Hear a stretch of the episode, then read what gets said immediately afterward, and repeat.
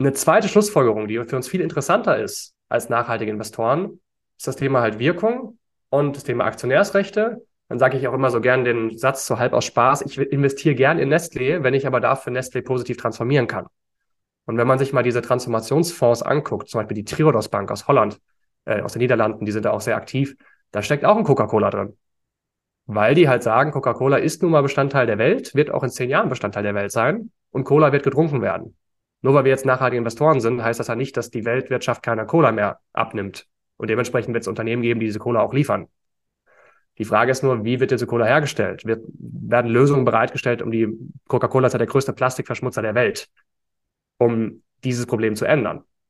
Und wenn man das den Kunden ein bisschen aufzeigt, kommt dann eigentlich ganz schnell erstens so eine Erkenntnis und zweitens auch tatsächlich ein Vertrauen, weil die merken, hey, der hat mir gerade nicht das gegeben, was er mir schnell hätte geben können, sondern der macht sich die Mühe.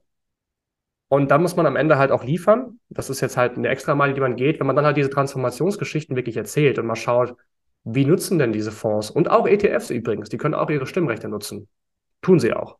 iShares und Vanguard zum Beispiel nutzen die sehr schlecht. Amundi und BNP Paribas als zwei weitere ETF-Anbieter nutzen ihre Stimmrechte nachweislich sehr nachhaltig. Und wenn man das den Kunden dann auch zeigt, kommt da so eine Überzeugung und mit rein. Und ich bin auch mir absolut sicher, dass von meinen Kunden niemals jemand von einem anderen Vermittler oder Berater abgeluchst wird. Weil dieses Vertrauen, das ist sehr, sehr stabil.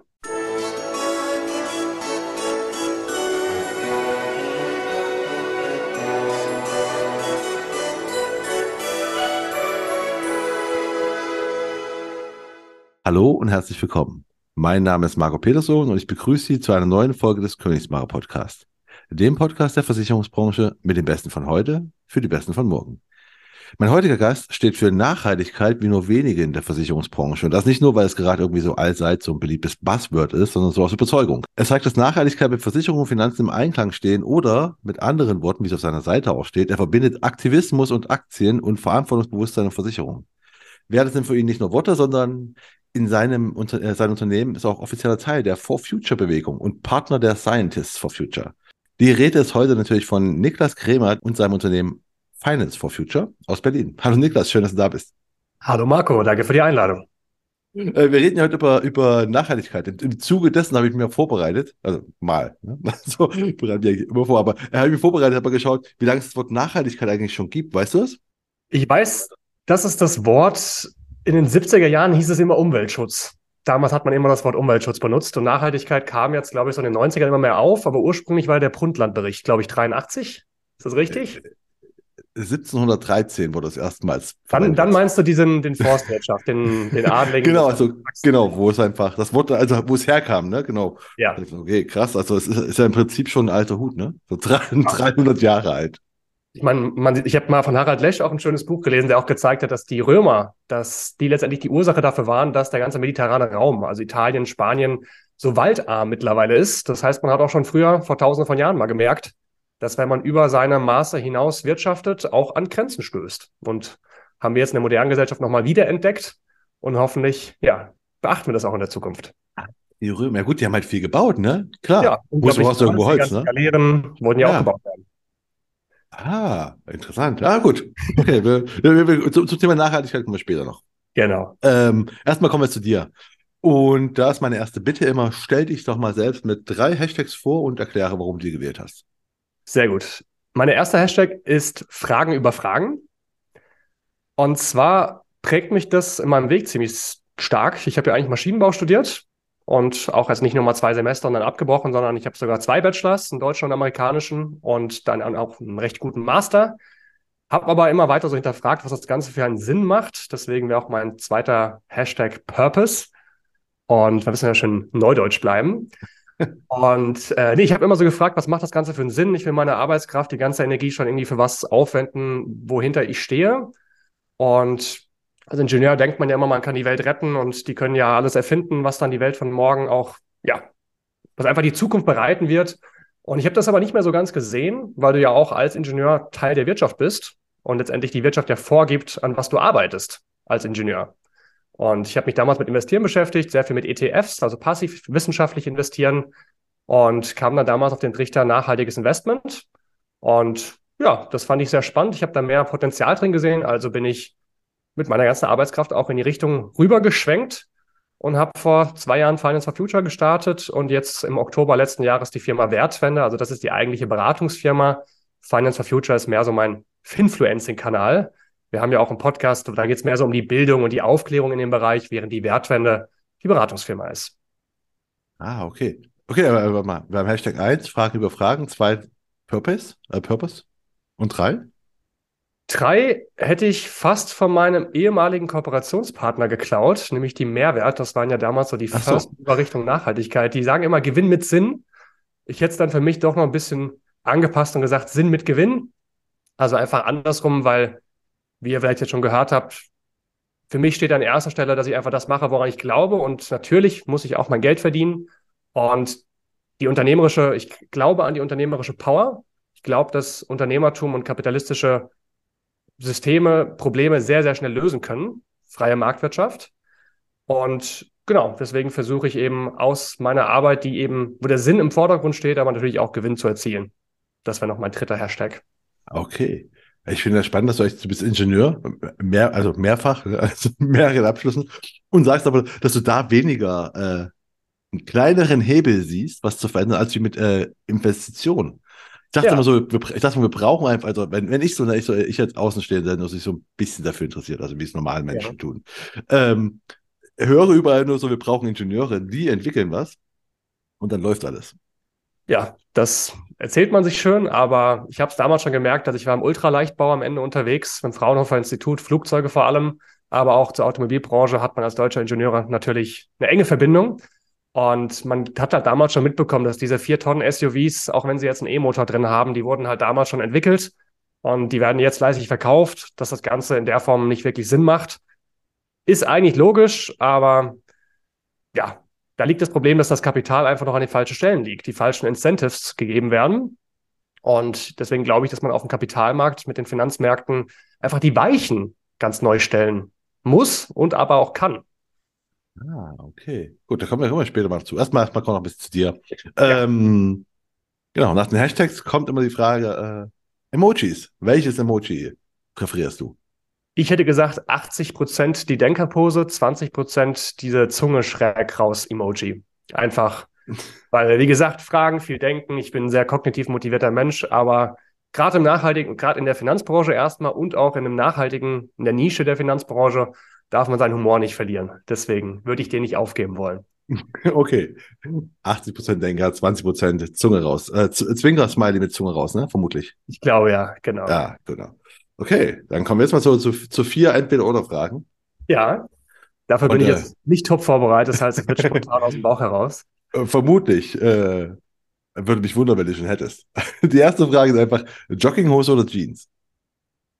Äh, Jeans. Ich bin zwar jetzt nicht der Hemdenträger vor dem Herrn, aber ich merke, dass ein bisschen Rahmen für sich selbst einfach auch gut tut, weil das Mindset letztendlich ja auch von den äußeren Rahmenbedingungen abhängt.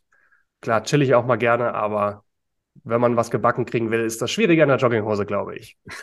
Okay. Das zweite ist Billard oder Kicker?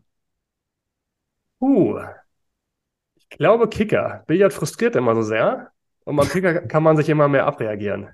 Ah, okay.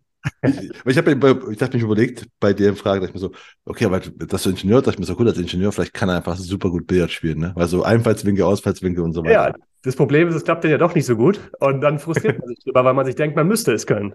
genau. In der Theorie kann man super Billard spielen. Ja. ähm, das dritte ist Star Wars oder Star Trek? Star Wars. Star Trek, ehrlich gesagt, nie so viel gesehen. Ich glaube, es war auch ein bisschen vor meiner Zeit. Ich bin ja erst Baujahr 97.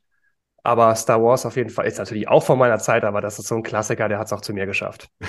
Und das dritte ist, ich habe ja, du kommst aus Berlin oder du Ich wohne in Berlin, ja. wohnst in Berlin. Ähm, Hertha oder Union? Ich bin nicht mehr so ein Vereinsfußball-Fan. Also früher war, ich komme ja aus der Gegend von Frankfurt, also Eintracht Frankfurt als Kind, aber irgendwann fand ich, war es dann doch irgendwie jedes Jahr das Gleiche, gerade als Frankfurter immer so unteres Mittelfeld der Bundesliga. Das war gerade bevor sie mal einmal in der Euroleague waren. Aber von den beiden Verdienervereinen es hat Union, glaube ich, aktuell mehr, die sind natürlich auch aktuell besser, aber gefühlt auch mehr Charakter. Hertha hat ja auch ein bisschen, hier ist nochmal der Investor bei Hertha im Hintergrund, der große. Äh, Weiß ich gerade gar nicht. Ich glaube, der ist gerade wieder raus, ne? Es war Winter. Ja, da gab es Streit, aber ich glaube, Union ist ein coolerer Verein insgesamt. Kann ich verstehen, wobei aber auch Frankfurt müssen wir festhalten, aktuell geht es denen auch gut. Ja, keine Ahnung, weiß ich nicht mal. Die gewinnen Sachen, ne? Die waren doch Euroliga. Ja, kann, kann sein. Kann sein. Äh, gut, also, wir sind gerade schon bei der Kindheit. Du sagst ja, du kommst aus Frankfurt, aus der Region. Aus Frankfurt direkt oder aus der Region von Frankfurt? Aus, in der Nähe von Limburg an der Lahn. Bischof Theberts van Elst, größter Kirchenskandal ever. Das waren ah. Stimmt, ja, mit dem goldenen äh, WC oder mit so. Der goldenen ne? Badewanne, wo Stefan Raab versucht hat, eine genauso teure Badewanne zusammenzustellen und es nicht geschafft hat, trotz des ganzen Internets zu seiner Verfügung. Sehr schön. Äh, die Älteren werden sich erinnern, die Jüngeren sollten einfach mal googeln. Ja, ist eine echt erschreckende Geschichte. ja. Genau, aber mit 18 war ich da auch ziemlich schnell weg. Ich bin dann nach Darmstadt gegangen zum Maschinenbau studieren. Das ist ja eine von den drei guten alten Unis in Deutschland. Und war dann mit 20 für ein Jahr in den USA. Deswegen habe ich dann so einen amerikanischen Bachelor noch. Das war so ein Doppel-Bachelor-Studium. Und nach den USA habe ich ein bisschen überlegt, was mache ich denn jetzt? Hätte auch in den USA bleiben können für ein PhD sogar direkt. Da kann man, wusste ich vorher auch nicht. Da kann man direkt seinen Doktor machen, ohne Master zu haben. Wäre ein cooles Angebot gewesen, so mit 26 seinen Doktor fertig zu haben. Aber mich hat wieder alles nach Europa gezogen. Ich glaube, Europa ist kulturell einfach deutlich reicher, habe ich das Gefühl. Es gefällt mir einfach sehr viel besser hier. Und ähm, hatte mal überlegt, nach München zu gehen und nach Delft, nach Niederlande, wegen Hyperloop. Da war ich noch überzeugter Ingenieur auch so eine Erfindung von Elon Musk, ne, letztendlich eine Magnetschwebebahn in einer Vakuumröhre, die Mittelstreckenflüge ersetzen könnte. Aber naja, dann bin ich doch wieder nach Darmstadt zurückgegangen und habe während dem Master dann ein bisschen, ja, kam dann zum Thema Finanzen. Ah, du kannst, okay, aber du bist erstmal, mal ganz kurz, du bist also, du hast, äh, Ingenieurstudium, das war immer für dich klar, dass du das werden willst, oder? Bitte? War, war Ingenieurstudium schon immer für dich klar, dass du das werden willst? Also, dass du Ingenieur werden willst, Erfinder werden willst oder so, oder?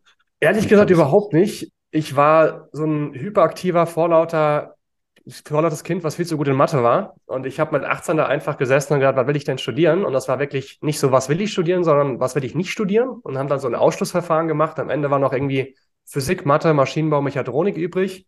Und ich wollte ein bisschen praxisorientierter sein, deswegen Maschinenbau. Studium hat mir auch sehr viel Spaß gemacht, so dieses naturwissenschaftliche.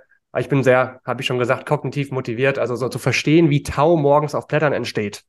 Das lernt auch ein Maschinenbauingenieur. Das ist Thermodynamik. Brauchen wir für Motoren letztendlich, vor allem Verbrennermotoren. Was? Das äh, ist einfach unglaublich faszinierend.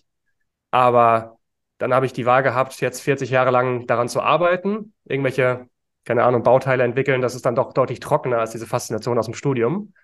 Und dann gab es noch die Faszination Finanzmarkt, die hat mich dann rübergezogen. Ah, genau. Aber ich wollte mal ganz kurz, aber in den USA bist du auch gewesen? Auch, ja, äh, wo, wo bist du da? Ich kenne nur das MIT. Warst du auch da oder wo ist man da?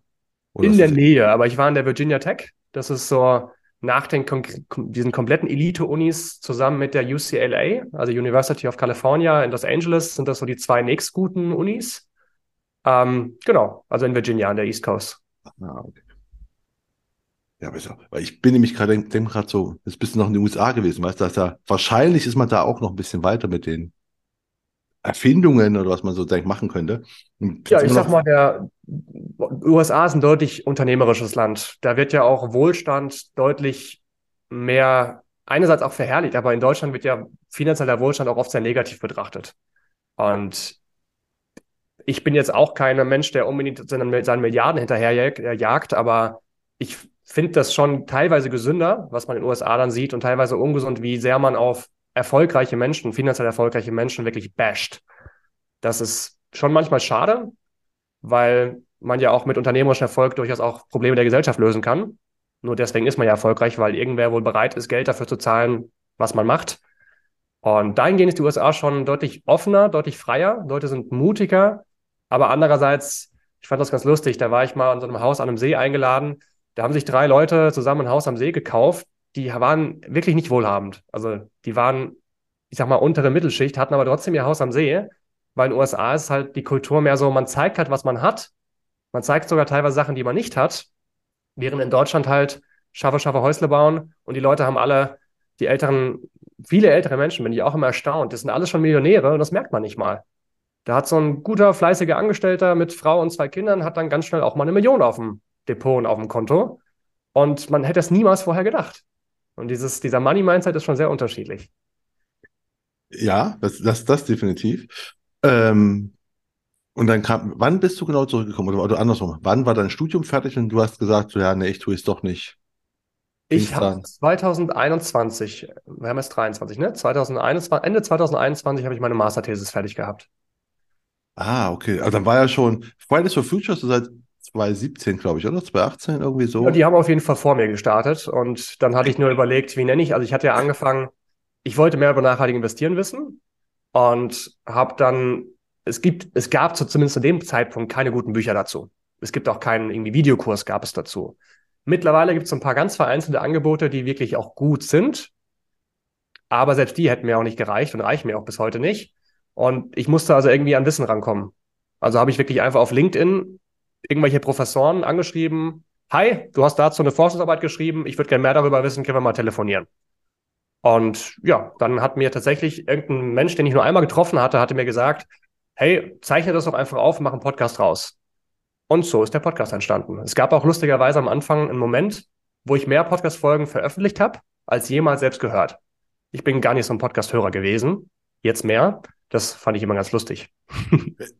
Ja, kenne kenn ich. Also ich muss sagen, ich, ich denke auch alle, also nur weil ich Podcasts mache, denken alle auch, dass ich so voll in diesem Game drin bin. Muss ja, aber sagen, ich höre, ich höre voll wenig. Ne? Also ich, ich höre welche, ähm, aber voll wenig. Also ich, ich glaube, mein Freundeskreis hört mehr Podcasts als ich. Ja, wir labern gerne, wir hören nicht so gerne zu. das stimmt, ich, ich höre ja gerne zu, ne? aber ich habe irgendwie so, weiß nicht, es gibt viele andere Sachen. Aber die, warum ich frage mit dem äh, mit Fridays for Future, warst denn du dann in der Bewegung auch drin in der Fridays for Future? Ich bin auch zweimal mitdemonstriert, aber ich sehe mich eher so als von innen heraus das System wandeln. Ich war jetzt zum Beispiel auf der Volkswagen-Hauptversammlung vorletzte Woche. Da waren auch meine ersten Live-Klimakleber und Klimakleberinnen, die ich da gesehen habe. Ich unterstütze das, selbst die Klimakleber, die ja oft, gerade von Autofahrern kann ich, ver verstehe ich auch, dass man da sehr aufgebracht gegen sein kann. Aber ich finde das unglaublich wichtig, dass es das gibt. Und ich finde auch die Symbolkraft davon tatsächlich ehrlich gesagt sehr gut. Weil natürlich schränken diese Klimakleber den Autofahrer und die Autofahrerinnen ein, klauen den Lebenszeit. Aber genau das passiert ja eigentlich auch andersrum, wenn wir mal ehrlich sind. Also wenn wir mal, angenommen, wir glauben mal den Finanz, die ganzen, ähm, den KlimawissenschaftlerInnen, ist es offensichtlich, dass es nicht menschenrechtswürdig vertretbar ist, wenn wir jeder unsere vier Tonnen SUV haben im Extremfall und damit durch die Gegend kutschen. Autos sind jetzt komplett nicht verwerflich, aber dieser Individualverkehr auf dem Grad, wie wir sie haben, der ist einfach nicht zukunftstauglich. Und da wird praktisch das Leben von zukünftigen Generationen gefährdet und eingeschränkt. Deswegen finde ich die Symbolkraft von den Klimaklebern eigentlich sehr, sehr gut tatsächlich. Naja, auf jeden Fall, da waren äh, viele Demonstrationen und ich unterstütze das. Ich bin aber vom Charakter auch nicht so, dass ich so gerne aufgebracht irgendwie auf irgendwelche umgeschmissenen Fässer springe und dann da Parolen raus. Ich glaube, es ist wichtig, dass es die Leute gibt, diese Leute, die auch die Visionen aufspannen und zeigen, was geht jetzt wirklich gar nicht, einfach mal neue Perspektiven zeigen. Aber es muss dann auch die geben, die einfach pragmatisch daran gehen und auch den Status quo einfach mal abholen. Und ich hoffe zum Beispiel, dass ich, indem ich jetzt hier die Klimakleber auch, ich sag mal, sympathisiert damit habe, dass ich jetzt nicht irgendwelche Menschen auch vor den Kopf gestoßen habe und praktisch verhindert habe, dass ich mit denen auch in Gespräch treten kann. Weil so ähnlich wie Greenpeace ja auch sehr anti ist, ist ja der WWF auf der anderen Seite sehr mit dem System, mit der Realwirtschaft. Die haben ja zum Beispiel auch einen, Aktien, einen Aktienfonds aufgelegt mit der österreichischen Sparkasse. Und ich glaube, es muss beide Welten geben. Und das, ja, also, ja, also, ich würde sagen, also Fridays for Future bin ich auch mal mitgelaufen. Ich bin persönlich jetzt nicht in der Bewegung so extrem aktiv. Ich habe tatsächlich nächste Woche ein Onboarding, weil Finance for Future offiziell in die For Future Bewegung auch mit aufgenommen wird. Ähm, aber es ist schon was Eigenes. Ah, gut. Nee, weil, weil ich frage nämlich, weil äh, äh, wenn ich halt immer von den, äh, gut, aber ich muss sagen, ich, ich höre halt nur von den, von den lautstarken Verfechtern, ne, von den jetzt mhm. Wirken. nehmen wir jetzt ja Fridays for Future oder nehmen wir auch äh, gerade äh, äh, letzte Generation und so weiter. Ja. Ähm, das widers oder widerspricht. Oder ist einfach, dass äh, dein, dein, äh, deine äh, Faszination für Finanzen, sage ich jetzt mal, ne, wo du sagst, okay, ja. ich will auch eine Geld, weil ist ja eher wenn ich da was immer sehe mit Fridays for Future und Co., ist halt eher so Eat the Rich, weißt du? Ist halt eher so ja, absolut. Antikapitalismus und deswegen fragte ich ja, ob du in der Bewegung drin warst, weil das hätte mich halt überrascht, dass du quasi in der Bewegung bist und dann sagst du, okay, ich mache jetzt das äh, Finance for Future. Weißt du, das ist halt so dieses. Äh, ja, also man denkt auch immer, und ich hoffe zum Beispiel auch, dass Nachhaltigkeit nicht nur als sowas linksgrün Versifftes hingestellt wird, weil politisch bin ich nicht allzu links. Ich finde, fände schon eine Vermögensteuer und was in der Richtung fände ich sehr sinnvoll. Auch Erbschaftssteuern zu erhöhen, fände ich sehr sinnvoll. Aber ich glaube wirklich an die Macht marktwirtschaftlicher Strukturen. Wie schnell war eine Corona, eine Corona-Impfung entwickelt? Das war der freie Markt. Das war kein staatlich organisierter Versuch. Und dementsprechend, ich sympathisiere teilweise mit vielen Punkten, aber auf der Hauptversammlung bei VW wurde auch gerufen, ähm, vergesellschaften. Wäre absolut nicht meine Meinung. Ja, ich glaube einfach, die Probleme, an die Probleme glaube ich, auf die hingewiesen wird. Die nehme ich auch ernst. Nur ich glaube teilweise an anderen Lösungen. Am Ende ist es aber ja auch ein gesellschaftlicher Entwicklungsprozess, dass wir als Gesellschaft zusammen eine Lösung finden müssen. Und das definitiv. Ne? Ich fand es halt nur äh, so das Spannungsfeld, dass du quasi ja. innerhalb der, also äh, innerhalb der, der, der, der For Future Bewegung nenne ich es jetzt mal, heißt glaube ich auch offiziell, ne? Oder ist das genau. die For Futures, ne? Wo auch die Scientists for Future und so weiter sind. Ähm, dass da halt einfach eher so Antikapitalismus gepredigt wird, gefühlt zumindest. Gefühlt. Und das ist das Thema nicht nur. Das ist ganz, ganz wichtig. Dem, aber du hast ja gesagt, okay, ich will jetzt, äh, also ich lasse das mit dem äh, Ingenieur, Ingenieurs äh, sein. Ich habe jetzt das studiert, also weiter, aber ich äh, finde, Finanzen ist ein größerer Hebel. Ja. Das war, ne, da sind wir stehen geblieben, das war 2021, 2020, 2021. Und dann hast du noch mal eine Ausbildung gemacht oder wie hast du das, wie hast du dich äh, dafür? Tatsächlich habe ich mir eigentlich alles selber beigebracht. Wie gesagt, über so Gespräche. Ich habe natürlich bei der Industrie- und Handelskammer auch meinen ähm, Versicherungsvermittler und Finanzanlagevermittler gemacht, wo ich ehrlich gesagt erschrocken war, wie wenig man dafür eigentlich lernen muss. Also wenn ich mir überlege, wie lange ein Medizinstudent studieren muss, bis er mal wirklich als Arzt eine Entscheidung treffen darf, die über Leben und Tod letztendlich entscheidet. Als Ingenieur genauso. Wir müssen fünf Jahre studieren, fünf Jahre irgendwo noch arbeiten, bevor wir irgendwann mal in eine Position kommen, wirklich was entscheiden zu können. Und in der Finanzberatungswelt finde ich das eigentlich sehr krass, dass ich wirklich mit wenigen Tagen oder wenigen Wochen lernen eine Qualifikation erlange, mit der ich die komplette finanzielle Verantwortung über Menschen übernehmen darf. Aber naja, war für mich in dem Fall schön, dass ich nicht so viel lernen musste, um die Erlaubnis zu bekommen. Ich habe natürlich trotzdem weiter gelernt und mehr gelernt im Nachhaltigkeitsbereich, wie gesagt, über persönliche Gespräche mit Experten und Expertinnen aus der Praxis und aus der Forschung.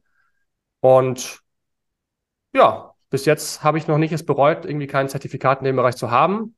Ich bin eher am Überlegen, selber welche aufzusetzen, weil letztendlich, glaube ich, Leute merken ja, wenn sie Kompetenz vor sich haben. Also bei Kunden und Kundinnen habe ich das noch nie gehabt, das Problem irgendwie.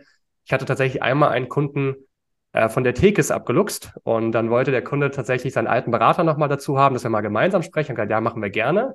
Und dann hat aber der alte Berater sein, äh, seine Upline, denn es war dann der Repräsentanzleiter von Berlin, hatte ihn dazu geholt. Und die sind ja vertrieblich extrem geschickt. Und so vertrieblich gut bin ich ja auch nicht. Das ist ja gar nicht mein Fokus. Brauche ich auch gar nicht so sein. Und er hatte dann aber auch so ein bisschen meine Schwachstelle finden wollen und meinte dann so, na, hast du überhaupt irgendeine Zertifizierung dafür? Und da war ich glücklich, dass ich paar Wochen vorher von der MLP angefragt worden war oder auch das schon, glaube ich, umgesetzt hatte, aber als Referent tätig zu sein für die. Und da konnte ich dann so, das war ein ganz lustiger Moment zu sagen, nee, habe ich nicht, aber ich gebe sie. Zertifikate. Das war ganz lustig. Okay. Also, du willst, also du, du gibst schon oder du willst Zertifikate geben? Also und, ich habe welche zweimal, Zertifikate? Ich war zweimal als Referent tätig, war zweimal bei Unis jetzt auch und habe da Vorträge gehalten. Jetzt einmal vor zwei Wochen an der Uni Leipzig in einem Panel mit dem Professor für Finanzdienstleistungen in Leipzig, Versicherungsforum Leipzig, die sind ja auch daraus entstanden. Ja. Und ähm, jetzt spreche ich gerade mit Honorarkonzept. Mal gucken, ob es klappt. Deswegen ist äh, gerade die ersten Fühler ausgestreckt, dass man da einen Kurs aufsetzt, so Richtung Nachhaltigkeit und Impact bei Geldanlage oder Finanzen generell. Und dann überlege ich so einen Titel Richtung, was der Kunde will, was die Regulatorik fordert und was der Markt hergibt. Weil das ist ein riesengroßes Spannungsfeld, da können wir vielleicht auch als Überleitung fast schon nutzen, sei denn du willst nochmal auf was anderes eingehen. Das Thema Nachhaltigkeit ist ja gerade sehr regulatorisch getrieben. Viele Kunden und Kundinnen wollen das haben, aber wissen gar nicht, was die genau eigentlich wollen. Und dann ist halt der Markt, der überhaupt noch nicht so viel anbietet oder man findet es nicht so schnell, das, was der Kunde eigentlich will oder die Regulatorik fordert, als äh, spannende Zahl, wenn man, glaube ich, jetzt in einem Filter bei einer Depotbank mit 7000 Fonds angibt, ich will 50 Prozent taxonomiekonform einen Fonds haben, kommen noch 14 Fonds zur Auswahl raus. Also so viel zu dieser Herausforderung Nachhaltigkeit auch als Finanzberater. Genau, da, da kommen wir gleich zu. Ich habe noch eine Frage, hätte ich noch vor, bevor wir noch zu dem Thema sind, äh, bei dem Thema schon sind. Ähm, und zwar, du hast ja gesagt, du hast dich selbst äh, weitergebildet zum Thema Finanzen und, äh, und, und, und Nachhaltigkeit. Du hast die Leute angeschrieben bei, bei LinkedIn und dann kamst du quasi von einem zum anderen oder wie, ja. wie hast also wie hast du dein also ich habe mich einfach immer weiter reingelesen und habe gedacht, hey, jetzt will ich noch mal wissen, wie das hier bei Anleihen geht und habe auf habe überlegt, wer kann ich denn, wen kann ich dazu sprechen? Habe dann die Leute gefragt, die ich schon kannte, hey, könnte jemanden empfehlen? Ja, und dann kamen Gespräche zustande. Wir haben jetzt neulich zum Beispiel mit Tede Rüst sprechen dürfen von der Nordea Bank. Der verwaltet 8 Milliarden Euro und macht die Emerging Markets Debt, also die Anleihen in den Schwellenländern für die Nordea Bank. Riesengroßer Fondsmanager. Und wenn du einfach nett genug fragst und ein paar Leute dich empfehlen, kommst du mit so einem auch in eine halbe Stunde Call. Das war auch überraschend für mich. Ich dachte, die Hürden wären viel, viel größer. Aber tatsächlich begegnet man wahnsinnig viel Unterstützung in diesem Bereich, auch von Leuten, die richtig, richtig groß sind. Und auch in der Versicherungsbranche, bisher ist mir gerade in der Finanzbranche noch. Hast du auch in der Versicherungsbranche diverse äh, ja, ähm, Nachhaltigkeitsprojekte da auch schon mit den Leuten geredet? Ich glaube, Nachhaltigkeit in Versicherungen ist ja noch, bei den meisten noch nicht so tief verankert. Die meisten Versicherungen haben ja vor zwei, drei Jahren erst ihre ersten Nachhaltigkeitsbeauftragten eingestellt, die jetzt äh, ja aus dem Nichts praktisch diese Projekte stampfen sollen. Es gibt natürlich First Mover. Ich glaube, Barmenia ist ja von den Großen einer, der schon sehr früh unterwegs war, vor allem mit dem alten Vorstand. Äh, die Kleinen, sowas wie Waldenburger, sind natürlich aktiv. Im Versicherungsbereich, ganz ehrlich, das, was im Versicherungsbereich wichtig ist, ist ja einerseits das operative Geschäft, also wird digital gearbeitet, ähm, klimaneutrale Gebäude etc. pp. Aber viel wichtiger ist ja eigentlich, wie werden die Gelder verwaltet? Und die deutsche Versicherungen verwalten mehr Geld, als der DAX insgesamt wert ist. Und dieses Geld muss ja angelegt werden. Und da sind wir ja schon wieder beim Thema Geldanlage und gar nicht beim Thema Versicherung. Also eigentlich ist es ja doch sehr eng miteinander vertelnt und am Ende geht es immer darum, was passiert mit dem Geld eigentlich im Hintergrund. Und, oh, das, ist, ja. das ist genau die richtige, das ist nämlich genau die richtige Überleitung. Jetzt kommst du, also ich habe ja vorhin gefragt, okay, was, ne, ne nicht gefragt, ich habe gesagt, was ja auch stimmt, Nachhaltigkeit das ist ein ziemliches Buzzword, ne? Seit ja. fünf Jahren habe ich das Gefühl, ist einfach so, ist alles nachhaltig, vollkommen egal. Also es ist einfach so, wir klatschen Nachhaltigkeit drauf und dann ja. funktioniert es schon. Jetzt aber die Frage mal an dich, du dich, der sich damit befasst. Was ist denn Nachhaltigkeit in der Finanz? Also was ist für dich oder wie definierst du für Nachhaltigkeit in der Finanzindustrie? Äh, was du schon richtig machst, was du fragst, wie wie, wie definiere ich es? Weil es wird niemals eine abschließende Definition davon geben. Das wird auch keine Taxonomie für uns übernehmen. Ich frage eigentlich immer meine Kunden und Kundinnen zum Beispiel auch und sage immer, es gibt zwei Motivationsfaktoren, nachhaltig zu investieren. Der eine ist, ich will mit sowas nichts zu tun haben. Ich will nicht, dass mein Geld in Nestlé steckt. Ich will nicht fossile Energien damit was zu tun haben. Ich will nur in nachhaltige Unternehmen investieren. Das sagen die meisten. Tatsächlich wollen aber die meisten was Positives bewirken. Und das klingt jetzt nicht irgendwie widersprüchlich, aber oft führen diese beiden Motivationsfaktoren tatsächlich zu unterschiedlichen Schlussfolgerungen. Wenn man sich mal anguckt, wie nachhaltige Geldanlagen eigentlich wirken. Und da kommen wir zu dem, was für mich Nachhaltigkeit heißt. Für mich heißt das unbedingt Wirkung. Ich will nicht grüne Aktien zu haben, um grüne Aktien zu haben, um mir auf die Schulter zu klopfen und zu sagen können, hey, ich verdiene meine Dividende nur an Vestas Windenergie das ist schön und gut. Dann habe ich quasi ein reines Gewissen mit meiner Dividende. Aber das ist nicht der Grund, warum ich überhaupt in diese Branche auch gegangen bin und warum ich mich überhaupt damit beschäftige, sondern es ist viel eher, hey, ich habe hier mein Geld, das stelle ich als Kapital der Wirtschaft zur Verfügung für einen gewissen Zeitraum, bis ich es wieder brauche, kriege dafür Zinsen, Rendite, was auch immer, als Belohnung dafür, dass ich es ausleihe quasi. Naja, dann kann ich doch entscheiden, welche Art von Wirtschaft stelle ich mein Kapital denn zur Verfügung. Kann ich nicht mitentscheiden, wenn ich der bin, der das Kapital stellt, was auch damit gemacht wird.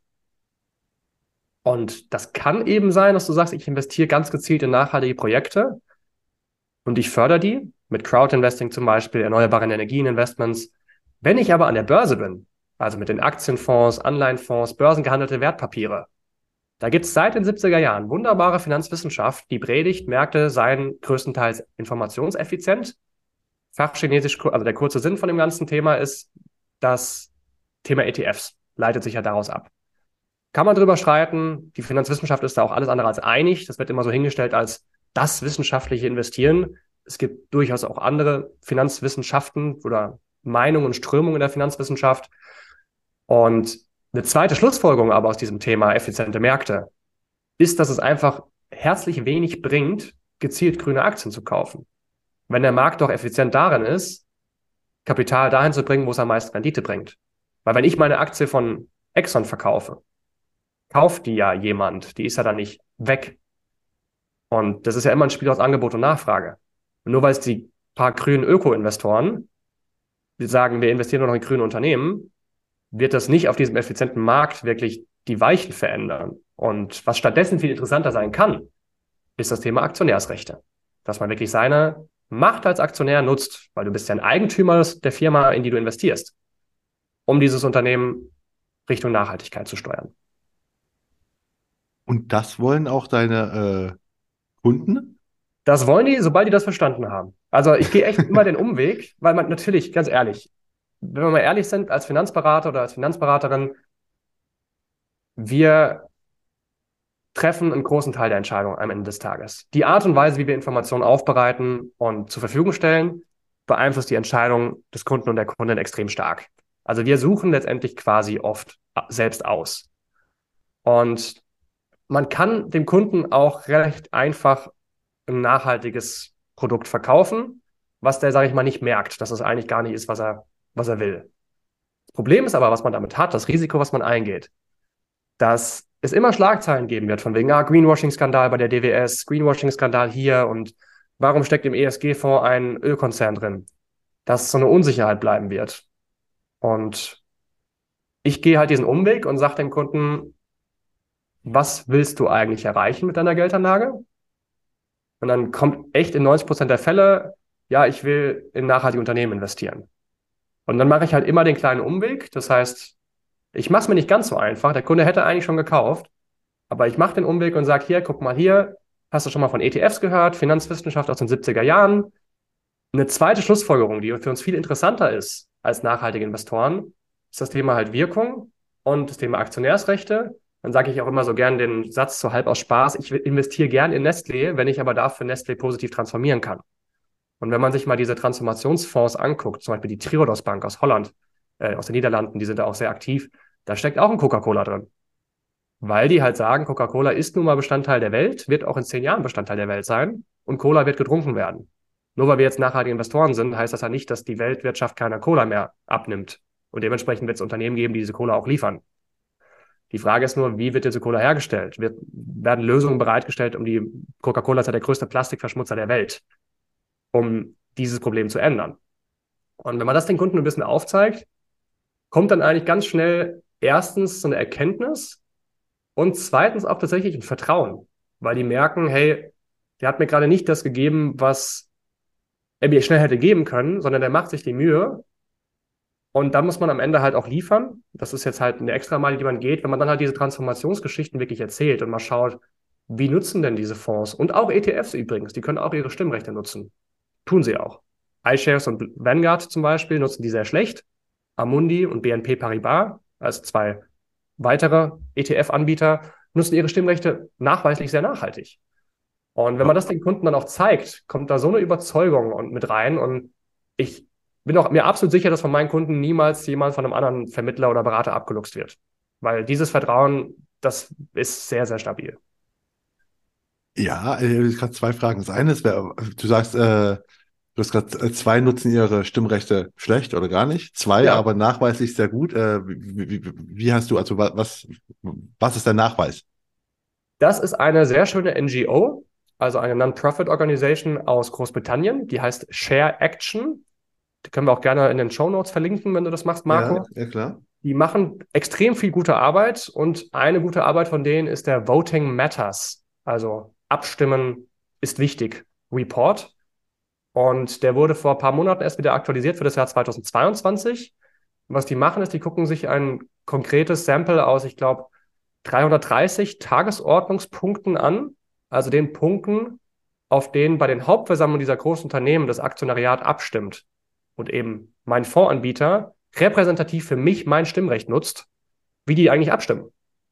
Und ah. das sind nachhaltigkeitsrelevante Tagesordnungspunkte. Und dann sieht man halt, dass zum Beispiel Vanguard in 90 Prozent aller nachhaltigkeitsrelevanten Tagesordnungspunkten gegen Nachhaltigkeit gestimmt hat. BlackRock auch nicht viel besser, die sind bei 16 Prozent dafür, also 84 Prozent dagegen. Die deutschen Anbieter übrigens, die DK und Union Investment, sind Mittelfeld, haben sich aber von vorletztem zu letztem Jahr extrem stark verbessert. Also Lob an die, da passiert auch was. Und Amundi und BNP Paribas sind zum Beispiel die ETF-Anbieter, die ganz oben mit dabei spielen.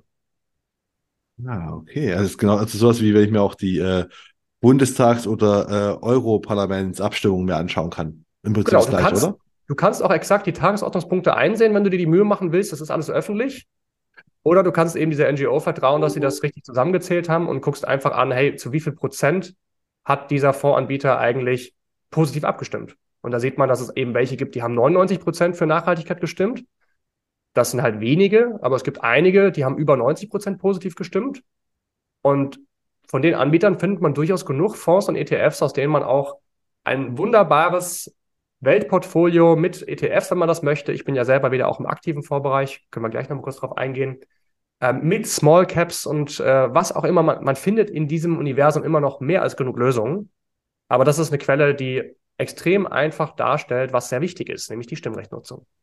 Äh, das ist definitiv, das ist interessant. Ähm, und das zweite, ich habe wohl gesagt, ich habe jetzt zwei, zwei Fragen, weil das zweite war echt, äh, ähm, wer sind denn deine Kunden? Weißt du, auf, auf der einen Seite denke ich mir so, äh, du hast gerade so erzählt, sag ich mir so strange, äh, auch Nestle und Coca-Cola können auch in meinem Portfolio drin sein. Und wenn ja. ich jetzt grad, mich jetzt gerade so an die ganzen Fridays for Future Kids, also Kids, ne, die Fridays ja. for Future Leute oder auch letzte Generation oder auch die ganzen, äh, nenn's mal jetzt, weiß ich, Nachhaltigkeitsinfluencer, wie man sie nennen möchte, wenn ich halt äh, mir nur anschaue, was passiert ist, als Ankerkraut zu Nestle gegangen ist. Ne, Ankerkraut sagt mhm. dir was? Das, äh, ja, klar.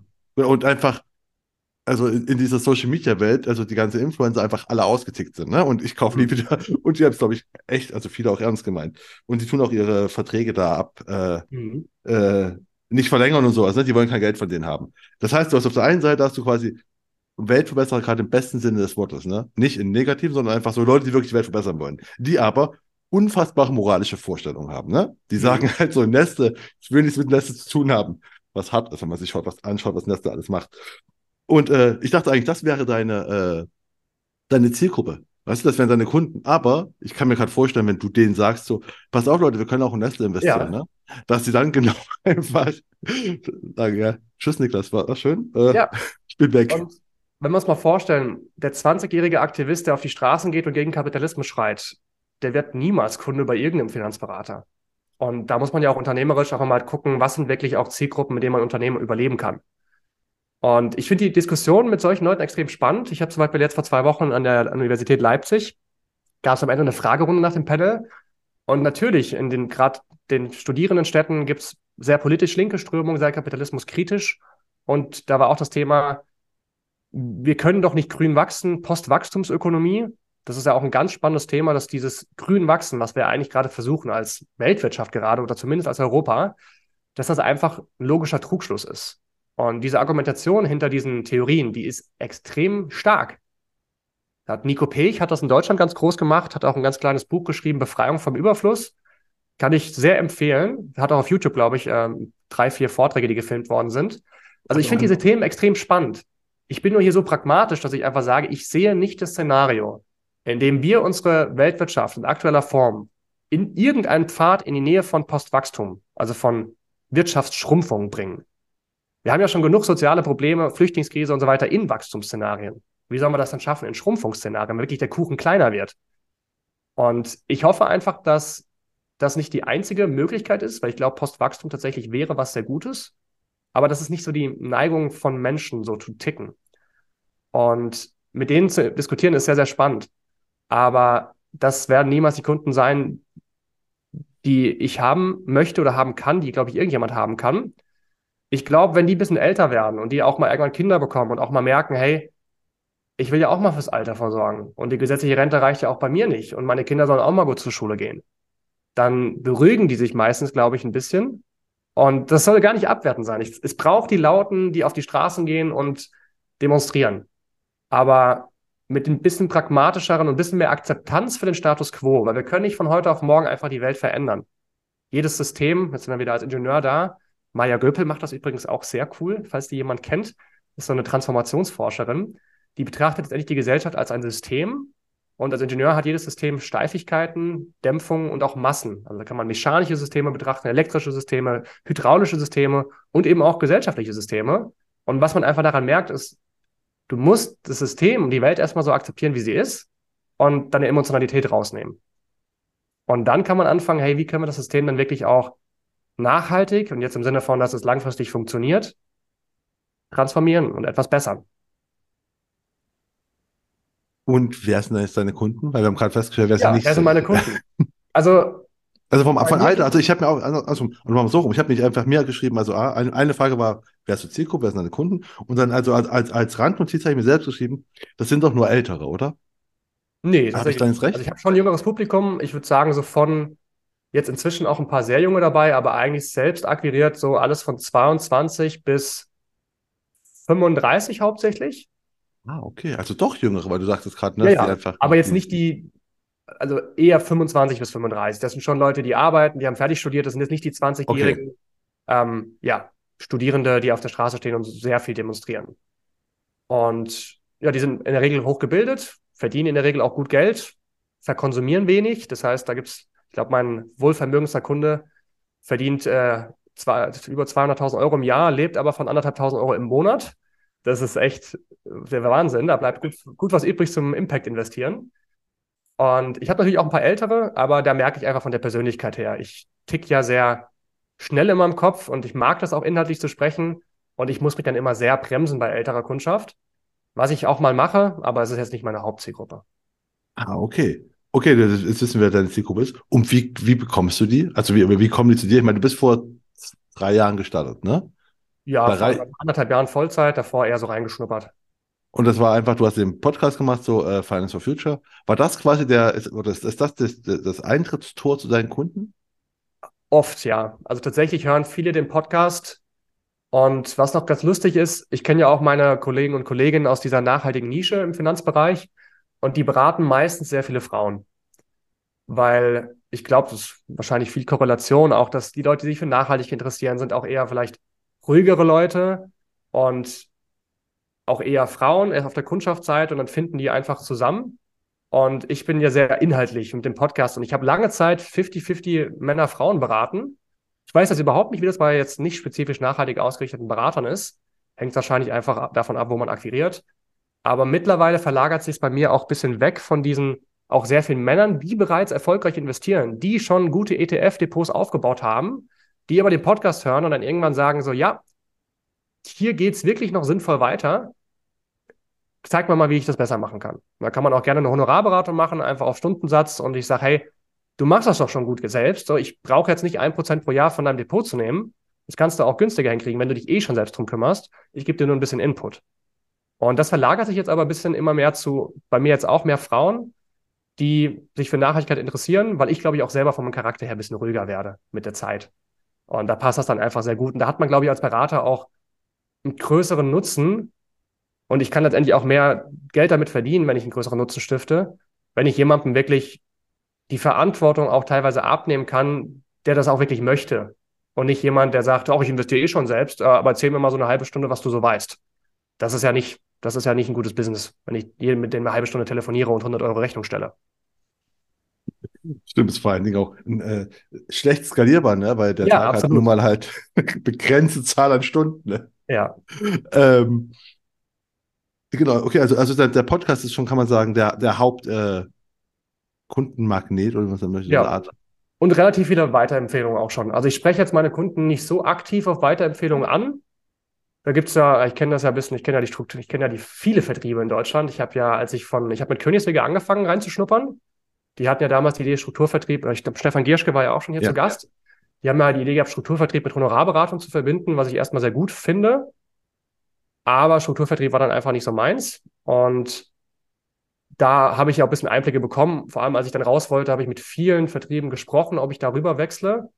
Habe mich dann am Ende für die Mehrwert entschieden und dann am Ende ja doch wieder entschieden, das selber zu machen mit der Wertwende mit zwei Kollegen zusammen. Aber wenn man einfach, glaube ich, eine gute Arbeit macht und wirklich auch eine emotionale Bindung zu den Kunden aufbaut und jetzt nicht einfach so alle Finanzprodukte auf über den Tisch rüberschiebt, wo der Kunde jetzt nicht aktiv Nein sagt, dann kommen da auch ab und zu Empfehlungen rein. Das ist auch ganz nett. Ah, okay. Also ähm, Podcast ist eine. Das andere ist, du hast gerade schon erwähnt, ne? also Wert, Wertwende.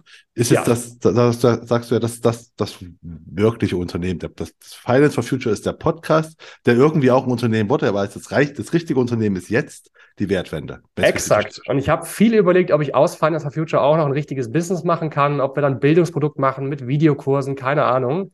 Aber es ist verdammt schwierig, aus einem Bildungsprodukt wirklich ein Business Case zu machen. Erst recht, wenn es so ein unsexy Thema ist wie Finanzen und erst recht, wenn man den Leuten dann noch sagt, das, was ihr eigentlich glaubt zu wollen, ist vielleicht ein bisschen komplizierter, als ihr eigentlich denkt. Also Stichwort Nachhaltigkeit und Nestle investieren. Es ist einfach sehr schwierig. Deswegen aktuell ist der Podcast Finance for Future oder andersrum, Finance for Future ist der Podcast. Ähm, ich schreibe auch gerade an einem Buch dazu. Mal gucken, ob ich noch einen Verlag dafür finde. Und ähm, ich mache Vorträge unter dieser Marke und habe natürlich auch einen Instagram-Kanal. Auf LinkedIn sind wir viel aktiv. Da geht es aber wirklich um die Bildung und das ist aktuell jetzt noch kein sich selbst tragendes Business. Muss es aber auch nicht, weil es einfach so eine starke Marke zu denen, wo auch Leute eben auch mich aufbessern werden, die letztendlich Beratungskunden werden. Und das, damit kann ich ja wunderbar auch monetarisieren und davon leben. Äh, der Marke ist nämlich schon gut. Also, also zu dem, ich, ich wollte dich auch noch fragen, du hast auch einen Do-it-yourself-Kurs auf deiner Seite. Das, war, das ist wahrscheinlich das, was du gerade meintest, ne? Diesen äh, Videokurs. Äh, oder genau, und das hatten Schulungs. wir im November, habe ich das mit der Kollegin versucht. Da gab es tatsächlich leider nicht genug Anmeldungen. Das heißt, es mussten wir unterbrechen. Und aktuell sammeln wir halt weiter Anmeldungen. Wenn das Interesse groß genug ist, werden wir es umsetzen. Aber meine aktuellen Beobachtungen sind, dass das Interesse nicht so groß ist tatsächlich. Ah, okay. Im Finanzfluss, Gut. wenn die einen Online-Kurs machen für 200 Euro, werden das auch genug Leute buchen. Aber ich bin ja schon in einer Nische und ich habe noch nicht die gigantische Marke, wie ein Finanzfluss das hat. Deswegen bleibe ich erstmal dabei, was aktuell funktioniert. Und die Beratung macht mir tatsächlich aktuell sehr viel Spaß. War lange nicht der Fall. Ich habe lange auch sehr viel ja so gehadert damit, auch diesem Verkaufsinteressenskonflikt. Ich sehe mich auch selber nicht als Vertriebler und als Produktverkäufer. Aber seit ich jetzt die Wertwende habe, fällt mir es deutlich leichter, aus dieser Rolle Finance of Future rauszuschlüpfen, diesem ja doch ein bisschen auch aktivistischen, bildungsorientierten Idealisten rauszuschlüpfen in eine Beratungsfirma. Das ist eine GmbH. Der Mandant steht an erster Stelle. Wir haben rechtliche Verpflichtungen und ich muss dann auch auf Risiken hinweisen. Und es fällt mir jetzt deutlich einfacher, ganzheitlich zu beraten. Okay, Wert, äh, Wertwende habt ihr letztes Jahr gegründet. Du und zwei genau. Kollegen, wie du sagtest. Genau. Also und, die Firma existiert seit drei Jahren. Das war ein Solo-Makler, der einfach eine GmbH für sich gegründet hat. Und wir sind jetzt im Oktober praktisch haben die Nachfolge übernommen oder werden das jetzt schrittweise die nächsten Jahre übernehmen. Ach so, das, äh, ach so, ist also nicht, er hat euch mit reingenommen, sondern er hat einfach das gegründet und ihr macht das jetzt für ihn weiter dann. Er ist auch da. Also wir, wir arbeiten gemeinsam. Wir haben eine sehr generationsübergreifende Zusammenarbeit. Von einem 60-jährigen Solomakler über einen 32-jährigen, der schon sieben, acht Jahre Erfahrung hat, bis zu mir als junger Jungspund. Und so teilen wir uns auch die Arbeiten relativ gut. Also der mittlere, der Mike, ist verantwortlich für die Digitalisierung. Wir arbeiten mit dem DMV zusammen, Deutschen Maklerverbund, die jetzt mit der Fondsfinanz ähm, ja, sich verschwestern, bin ich auch sehr gespannt, was da für Möglichkeiten für uns entstehen. Und ich kümmere mich eben um die Portfolioverwaltung, als Portfolio-Management, den Aktienanteil, habe einen Impact Report auch geschrieben für unsere Anlagestrategien und mache die Öffentlichkeitsarbeit. Ah, ich verstehe. Und äh, Wertwende wurde von, von äh... dem 60-Jährigen gegründet, den Jörg Wenzel. Und der hat das wann gegründet? Vor drei Jahren? Er hat das vor drei Jahren gegründet. Nach, also der hat, ist schon seit 30 Jahren in der Branche unterwegs, aber hat, glaube ich, mit der MLP auch mal angefangen. Ist dann damals nach einem Vorstandswechsel weggegangen, weil es ihm nicht mehr so gepasst hat und hat mit Kollegen zusammen eine Firma gegründet, aber hat sich dann vor drei Jahren gesagt, hier, ich will nur noch Nachhaltigkeit machen und hat sich davon rausgelöst und dann kam halt die Wertwende. Aber wir haben einen Bestand. Das ist auch ganz schön, diesen Bestand im Rücken zu haben und auch für mich schön, endlich mal ein paar Millionen auch wirklich in den Anlagestrategien zu haben, die ich mir jetzt überlegt habe. Weil das Problem ist, wenn du ja neu in die Branche kommst, woher sollen denn deine 20, 50, 100 Millionen kommen? Die kannst du ja nicht einfach mal in zwei, drei Jahren auftreiben. Das ist verständlich. Ähm, wir reden gleich über die Wertbände äh, weiter. Ich musste noch ein Thema, bevor ich es nicht ja. vergesse. Das war nämlich die äh, Finance for Future, hast du vorhin noch gesagt, ist eine starke Marke und so weiter. Was ich mir noch gefragt habe, weil ich mir auch aufgeschrieben habe, ist, kann sich einfach jeder For Future nennen? Also kann ich mich jetzt auch hier äh, Versicherung For Future nennen und gehört dann zu dem For Future Bereich? Also du kannst dich erstmal so nennen. Du wirst dann sicherlich auch mit dem Bereich, ich sag mal, konnotiert. Wenn du nicht im entsprechenden, ich sag mal, in der entsprechenden Sinneshaltung agierst, wirst du wahrscheinlich auch irgendwann Gegenwind bekommen. Ich bin jetzt mit Finance for Future ja auch nicht gemeinnützig und die For Future Bewegung ist ja eigentlich wirklich Non-Profit. Und da, ja, ich habe auch überlegt, aus Finance for Future auch wirklich einen Verein zu machen, dass das passt, aber da ist das Vertrauen relativ hoch, weil die Leute auch schon wissen, wie ich ticke und warum ich das mache und damit bin ich relativ safe. Aber es gibt auch durchaus ein paar für Future-Seiten, die ich kenne, die ich auch sehr stark kritisieren würde und ja, die ich jetzt nicht unbedingt unterstütze, wenn ich die mal irgendwo, wenn ich dem begegne. Okay, also gut, ich also hätte sagen können, ja. es, hätte, es hätte sein können, genau, also weil, ne, zum einen, dass die halt auf ihre Marke aufpassen, weil die sagen, okay, For Future ist halt einfach mal weltweit bekannt, kann ja. sie nicht jeder nennen. Und aber es scheinbar ja, kann doch machen, aber das, äh, Ja. Und Social Media ist ja eh ein relativ rechtsfreier Raum. Das habe ich auch mal gesehen, als ein Versicherungsvertreter sich als unabhängig hingestellt hat. Und es gab mal ein Urteil vom Landesgericht, ich glaube Hamburg oder Augsburg, Hamburg war es, dass die damit nicht mehr Werbung machen dürfen, auch nicht als Mehrfachagent. Da habe ich meine IHK angefragt, hey, wie sieht es eigentlich aus? Äh, kontrolliert ihr sowas? Und so, ja, ich müsste aktiv petzen, damit das wirklich geguckt wird. Und das wollte ich dann auch nicht machen, weil der an sich ein netter Kollege ist, nur halt, ja, das nicht ganz unabhängig ist, was da passiert. Aber mit den For Future Bewegungen kannst du erstmal machen. Es gibt ein offizielles For Future Bündnis, dem musst du aktiv beitreten. Da komme ich jetzt nämlich auch gerade erst rein mit Finance for Future.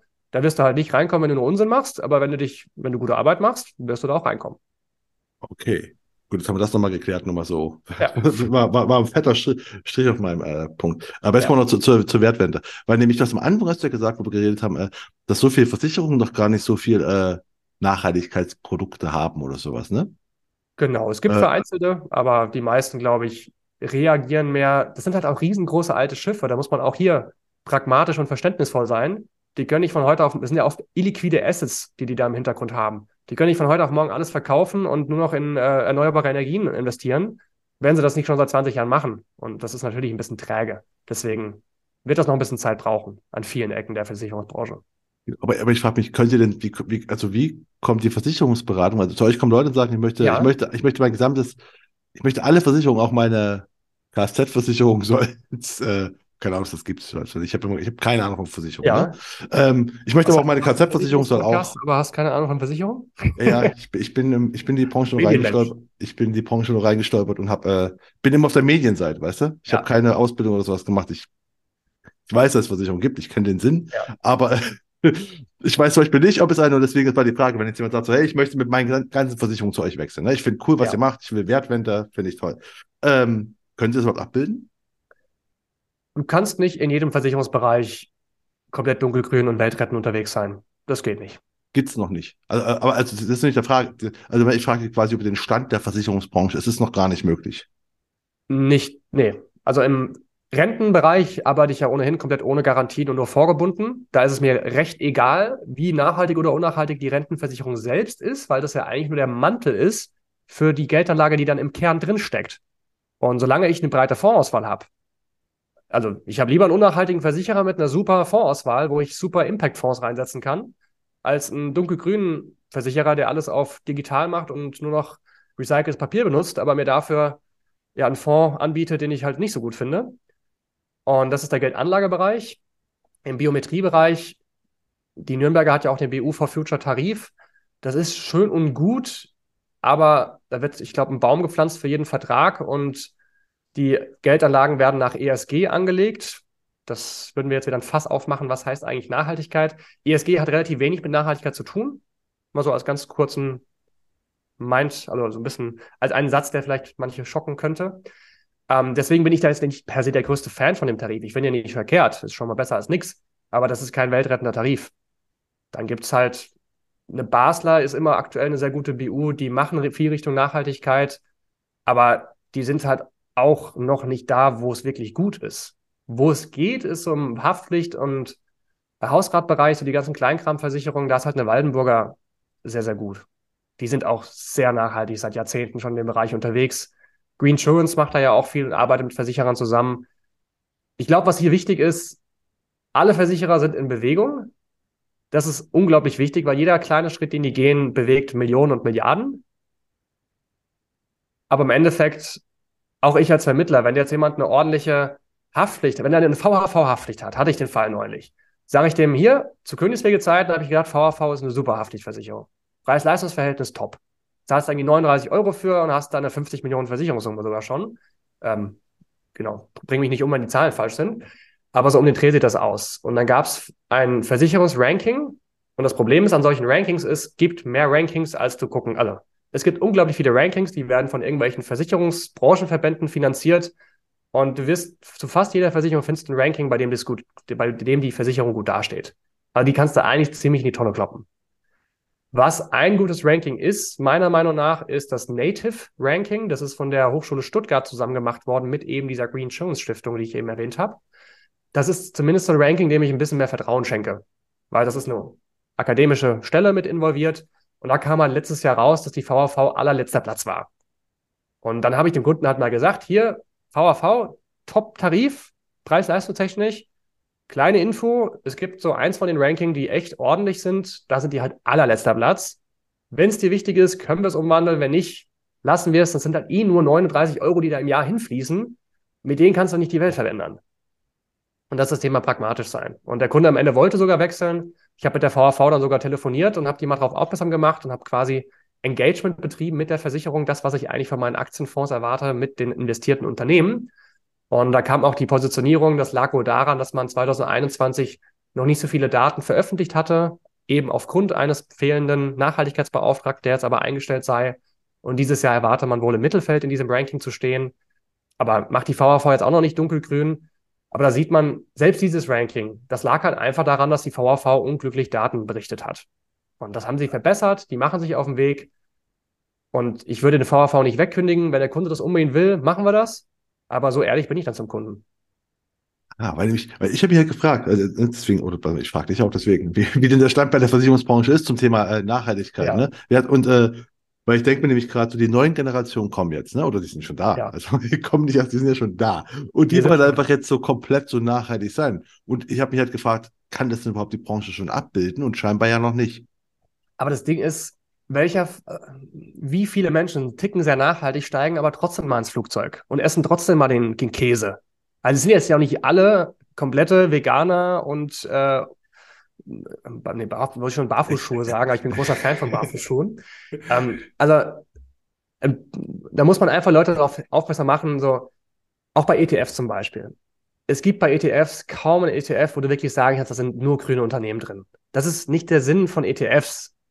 Aktienindizes, auf denen ETFs basieren, die sind immer darauf ausgelegt, irgendwas Breites abzubilden.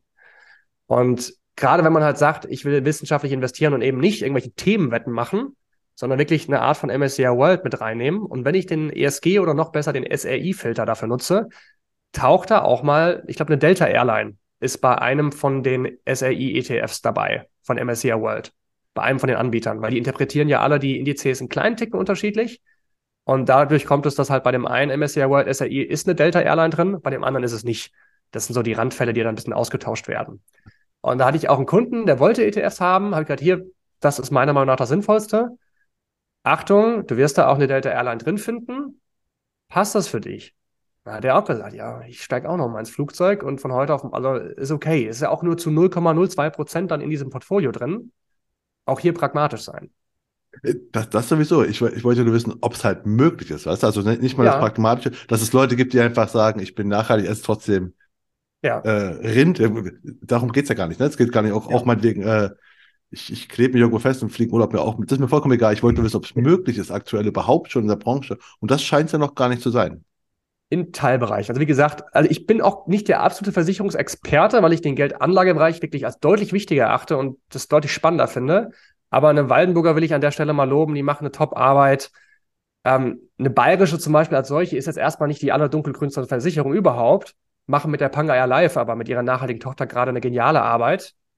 Ähm, du kannst schon was sehr Gutes machen, aber es ist einfach, du hast gar nicht die Daten und Informationen, um wirklich beurteilen zu können, ist der eine jetzt nochmal 2% besser als der andere oder nicht.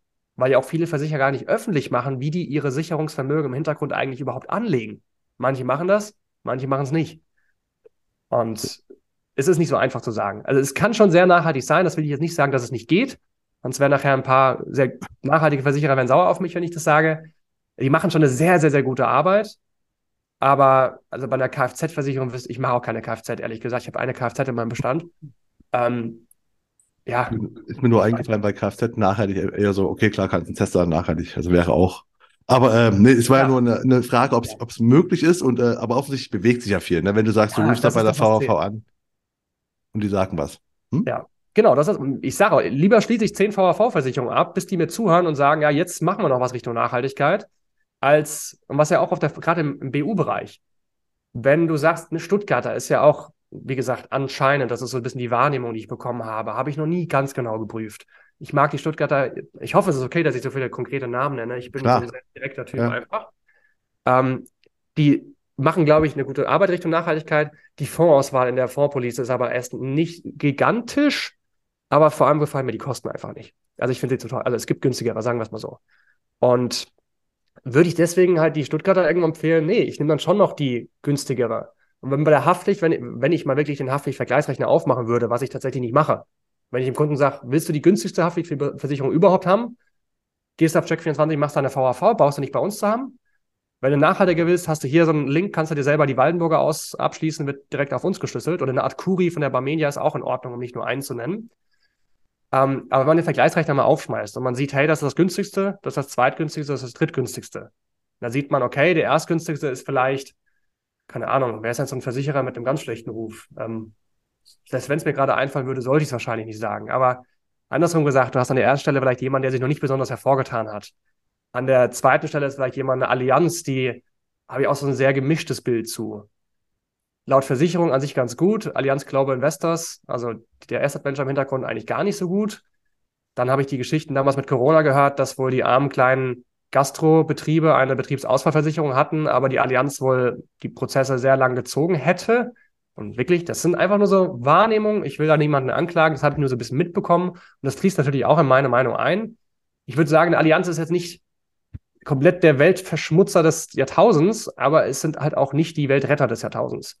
Wenn auf der dritten Stelle dann halt eine Stuttgarter kommt, wo ich vielleicht das Gefühl habe, dass die schon ein bisschen mehr in dem Bereich machen, es einfach glaubwürdiger sind, dann sage ich das dem Kunden und der Kunde sucht aus, was ist es ihm wert.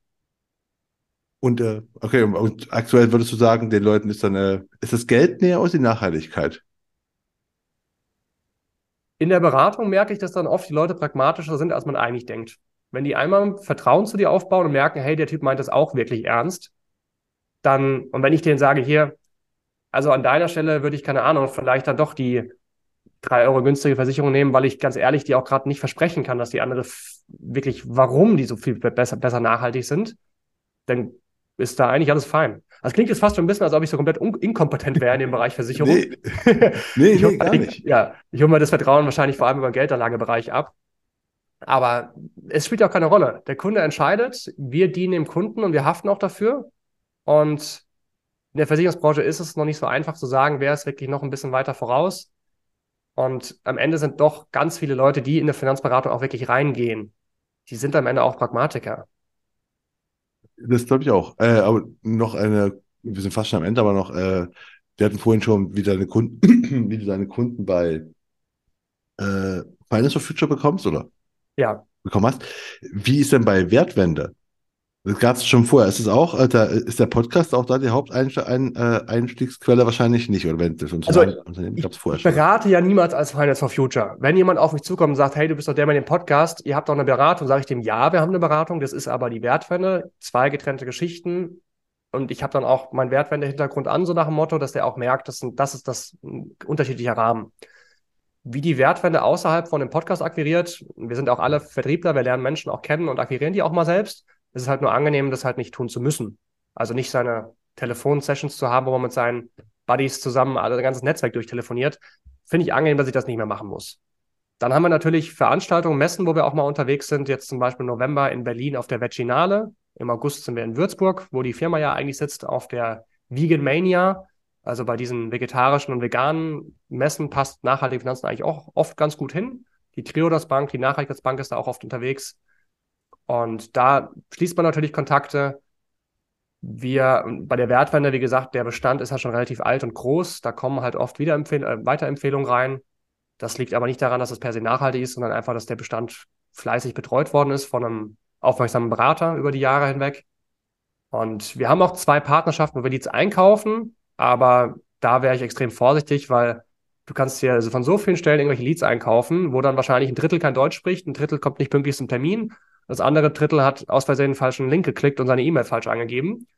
Also die Qualität davon ist extrem wichtig. Deswegen, das ist mehr so, haben wir nie machen wollen, ist aber aus Zufall entstanden, weil wir die Gespräche ja, sind eröffnet worden und dann hieß es, hey, kannst doch mal uns empfehlen, dann stellst du einfach einen Link auf deine Website und das, da kommen auch ab und zu mal welche rein. Und dann geben wir eine kleine Aufwandsentschädigung dafür, weil wir sagen, hey, das ist ja quasi für uns Marketing, ist für alle Beteiligten fairer. Ah, okay, aber weil du Marketing gerade sagst, aber machst du sonst so Marketing im Sinne, also im Sinne von Social Media? Weil ich, ich finde, das Thema ja. passt ja eigentlich sehr gut zu Social Media, ne? Also, ich meine, ja. das ist halt. Macht genau. ihr das? Macht ihr das aktiv oder ist es eher so Beiwerk? Als Finance for Future mache ich das aktiv und baue da die Reichweite auf. Da habe ich jetzt auch gerade vor zwei Monaten jemanden für eingestellt, weil ich es nicht mehr geschafft habe, zu irgendwelchen Posts zu kommen. Und bei der Wertwende haben wir auch noch einen Kanal, den wir wieder reaktivieren wollen, aber haben wir gerade nicht die Kapazitäten für. Äh, wir schalten auch aktuell überhaupt keine Paid Ads. Ähm, könnten wir vielleicht auch mal tun. Wir wollen natürlich auch wachsen. Das Thema ist, wir kommen jetzt langsam in den Bereich, wo ich kriege ja die meisten Neukunden, weil die zwei anderen ziemlich viel im Bestand rumarbeiten. Und meine Kapazitäten sind langsam ziemlich voll. Und das Schöne ist halt, dass wir dann halt Leute dazu holen können. Da wollen wir auch. Wir wollen als Unternehmen wachsen, weil wir sagen, wir haben ja erstmal zu dritt zusammengefunden, um Synergien zu schaffen und es ist auch einfach viel entspannter. Jetzt, seit ich nicht mehr alleine arbeite, kann ich mich auch mal zurücklehnen und merke so, hey, ich bin nicht so der Einzige, der gegen den Sturm brüllt, sondern ich habe hier einfach Kollegen an der Seite, das ist sehr angenehm. Und da wollen wir einfach anbieten, Synergien zu schaffen. Wie gesagt, ich bin halt im Geldanlagebereich sehr tief drin und wie das wirkt und ich tausche mich regelmäßig mit Fondsmanagern aus. Wie betreiben die Engagement? Wie nutzen die ihre Aktionärsrechte bei den investierten Unternehmen? Und mein Lieblingsfondsmanager hat zum Beispiel neulich einen sehr großen Schweizer Fondsmanager, der vermeintlich sehr nachhaltig ist, ziemlich bloßgestellt. Das sind alles so Geschichten, die kriege ich halt mit und kann die aufbereiten. Und das will ich natürlich auch unbedingt weitergeben. Deswegen ja auch dieses Weiterbildungsprogramm, was ich anbieten möchte. Und das können wir halt intern auch dieses Wissen teilen. Und ähm, ja, wir wollen wachsen. Deswegen haben wir jetzt aktuell mehr Leads, als wir brauchen schon. Und dann ist das halt auch schön, wenn Leute kommen und merken, hey, ich muss gar nicht selber akquirieren. Ich kann das. Aber wir haben auch Kunden, die anfragen. Und ist das quasi meine letzte Frage, bevor wir dann zum Ende kommen. Ähm, ist denn eigentlich auch ein Vorteil, um wenn du das Mitarbeiter, wenn ihr Mitarbeiter sucht, dann wenn du sagst, ihr wächst, werdet ihr bestimmt ja auch irgendwann Mitarbeiter suchen. Glaubst ja. du, dieses, äh, dieser Fokus auf Nachhaltigkeit ist auch ein Riesenvorteil? Weil bei der jungen Generation von jetzt äh, Finanzberatern, ja. ne? zu der du zwar noch gehörst, aber ne? Also. Ja, also ich glaube teilweise ja. Also auf der Messe Invest in Stuttgart ich, war ich auch ein bisschen schockiert, da habe ich mit ganz jungen Leuten gesprochen, die waren bei ähm, der Teles, glaube ich, und dann habe ich auch gefragt, na, und das Thema Nachhaltigkeit, habe so ganz nett geplauscht und das war einfach, ja, ist vollkommen egal für uns. Wir wollen einfach nur. Das ist fein. Also kann jeder machen, wie er will. Freut mich natürlich nicht. Ähm, also die gibt es durchaus noch. Nachhaltigkeit, gerade im Vertrieb, ist nicht das wichtigste Thema für die meisten. Aber es gibt durchaus einige.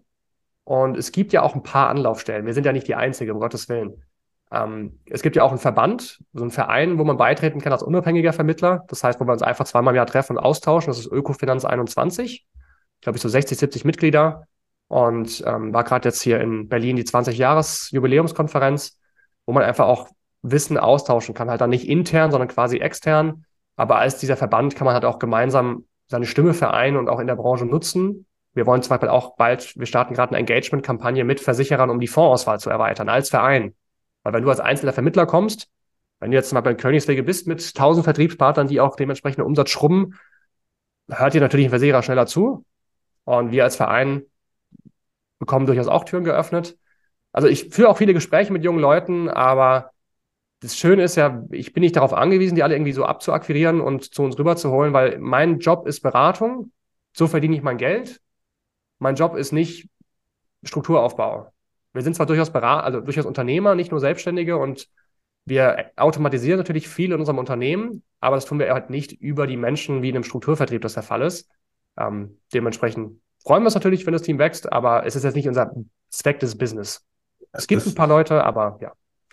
Nee, das, das, das habe ich auch, ne, ich, ich habe auch nicht gedacht, dass es so ein Strukturvertrieb ist. Ich dachte nur so, ja. dass es vielleicht einfach gut klingt, weil das, genau das wollte ich noch von dir auch wissen, aber einfach, dass, äh, dass der, hat immer das Gefühl, so die neue, die neue Generation, ne? Ja. also die Jungen alle, die sind alle nachhaltig, sind alle bei Finance for Future und so weiter und so fort. Ja, äh, und das ist es halt nicht so, sondern einfach, es gibt halt für alle was. Ne? Das wollte ich ja nur noch mal so.